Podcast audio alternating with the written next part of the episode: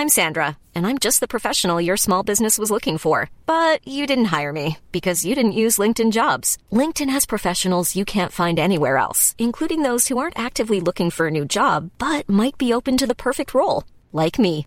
In a given month, over 70% of LinkedIn users don't visit other leading job sites. So if you're not looking on LinkedIn, you'll miss out on great candidates like Sandra. Start hiring professionals like a professional. Post your free job on linkedin.com/people today.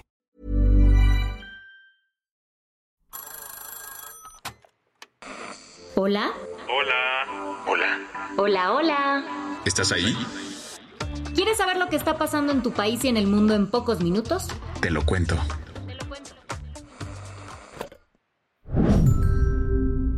Hoy es miércoles 18 de octubre de 2023 y estas son las principales noticias del día.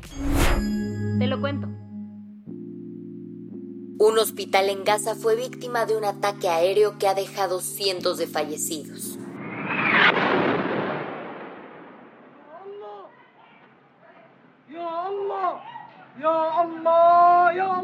Los misiles cayeron en el patio del hospital Al-Ahli al norte de la franja. De acuerdo con el Ministerio de Salud de Gaza, controlado por Hamas, al menos 500 personas perdieron la vida.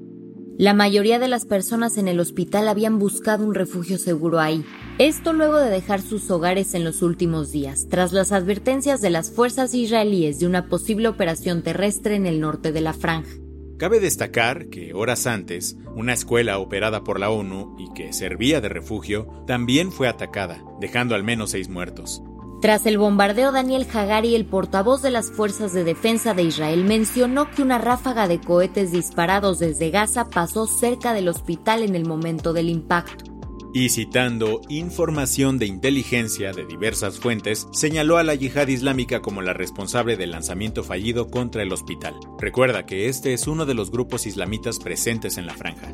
Por otro lado, el líder de Hamas, Ismail Haniyeh, responsabilizó a Estados Unidos del ataque por la cobertura que le da a la agresión israelí.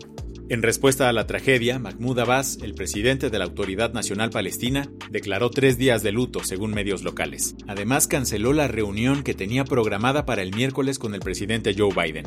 El presidente estadounidense canceló su viaje a Jordania, donde se iba a llevar a cabo una cumbre con líderes de la región para tratar las tensiones tras el ataque de Hamas. Eso sí, su visita a Israel se mantiene. Por su parte, Rusia y Emiratos Árabes Unidos pidieron ayer una reunión de emergencia ante el Consejo de Seguridad de la ONU para evaluar la situación tras la destrucción del hospital. ¿Qué más hay? Vladimir Putin viajó a Pekín para reunirse con el líder chino Xi Jinping. La visita ocurrió en el marco de la tercera cumbre de la iniciativa Belt and Road, también conocida como la nueva ruta de la seda. ¿No la ubicas? En 2013, China lanzó este plan para extender su influencia en el mundo a través de inversiones y proyectos de infraestructura. Desde entonces ha logrado la firma de más de 200 acuerdos de cooperación, aunque ha sido criticada por abusar de países en desarrollo. En fin, el día de hoy Xi y Putin tendrán algunas pláticas, primero con sus ministros y luego a solas, para fortalecer la alianza Rusia-China y discutir otros temas de interés mutuo como la creciente tensión en Israel y Gaza. Este viaje es especialmente importante para el presidente ruso, ya que es su segunda salida internacional desde que la Corte Penal Internacional emitió una orden de arresto en su contra en marzo, relacionada con el secuestro de niños ucranianos. Al evento también asistirán líderes de todo el mundo, entre ellos el primer ministro húngaro, Víctor Orbán, e incluso representantes del gobierno talibán. Las que tienes que saber. La India le dio la espalda a la comunidad LGBT y más este martes.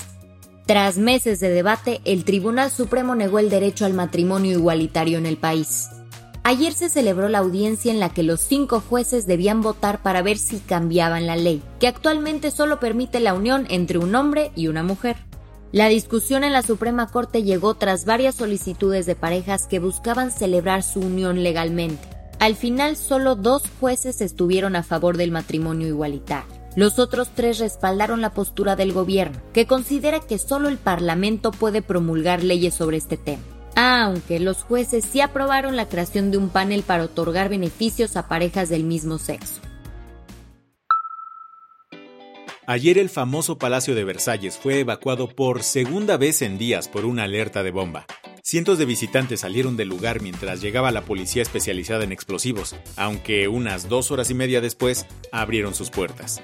El sábado pasado sucedió lo mismo, a unas horas de que también el Museo del Louvre fuera evacuado por una amenaza. Al final, ambas advertencias de bomba resultaron falsas, desde el viernes, Francia está en un nivel de alerta emergencia atentado, luego de que un hombre apuñaló a un profesor en una escuela, en un acto que ha sido catalogado en Francia como de terror islamista. Los temores de seguridad son latentes en el país, así como en el resto de Europa, tras el incremento de acciones terroristas en el mundo. La policía de Londres arrestó a Greta Thunberg durante una manifestación contra la industria petrolera británica.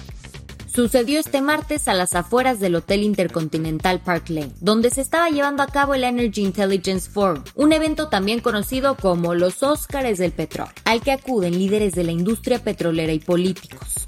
Greta, al lado de otros activistas de la organización Fossil Free London, criticó a los asistentes por retrasar la transición hacia las energías limpias y llegar a acuerdos que están destruyendo el medio ambiente.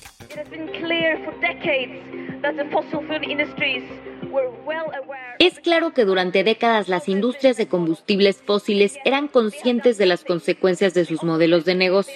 Sin embargo, no han hecho nada. Todo lo contrario. Han retrasado, distraído y negado activamente las causas de la crisis climática. La detención ocurrió justo después de que Greta dio esta declaración. Al cierre de edición, la activista seguía detenida. Si no tienes planes para este fin de semana, será mejor que le eches un ojo a la lista de los 50 mejores bares del mundo, que se publicó ayer. Los primeros tres lugares se los llevaron Sips en Barcelona, Double Chicken Please en Nueva York y Handshake Speakeasy en la Ciudad de México. Además, Alquímico, un bar ubicado en Bolívar, Colombia, fue considerado el mejor lugar de Sudamérica para echar unos drinks. Otros bares chilangos que aparecieron en la lista fueron la Licorería Limantur en séptimo lugar y Valtra Bar, ubicada en el lugar número 45. La del vaso medio lleno. No importa cuántos obstáculos se presenten, la determinación siempre encuentra un camino. Un claro ejemplo de eso es el rifadísimo patinador artístico mexicano Donovan Carrillo, quien obtuvo la medalla de plata en la competencia Tayside Trophy en Dundee, Escocia. De hecho, fue su mejor puntaje de la temporada con 201.11 puntos. Donovan le sacó brillo a la pista al ritmo de canciones de Justin Timberlake y Madonna.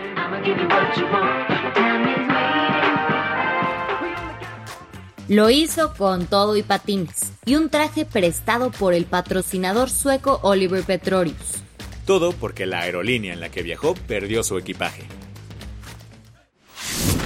Con esto cerramos las noticias más importantes del día. Yo soy Andrea Mijares. Y yo soy Baltasar Tercero. Gracias por acompañarnos hoy en Te lo Cuento. Nos escuchamos mañana con tu nuevo shot de noticias.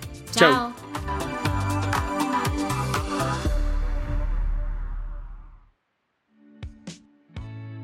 El guion de este episodio estuvo a cargo de Aisha Yanavi y Lucía Corona. Paula Gándara es la editora del guion y la dirección editorial es de Sebastián Ermenger. Gelúe Santillán es la directora creativa y el diseño de sonido está a cargo de Alfredo Cruz.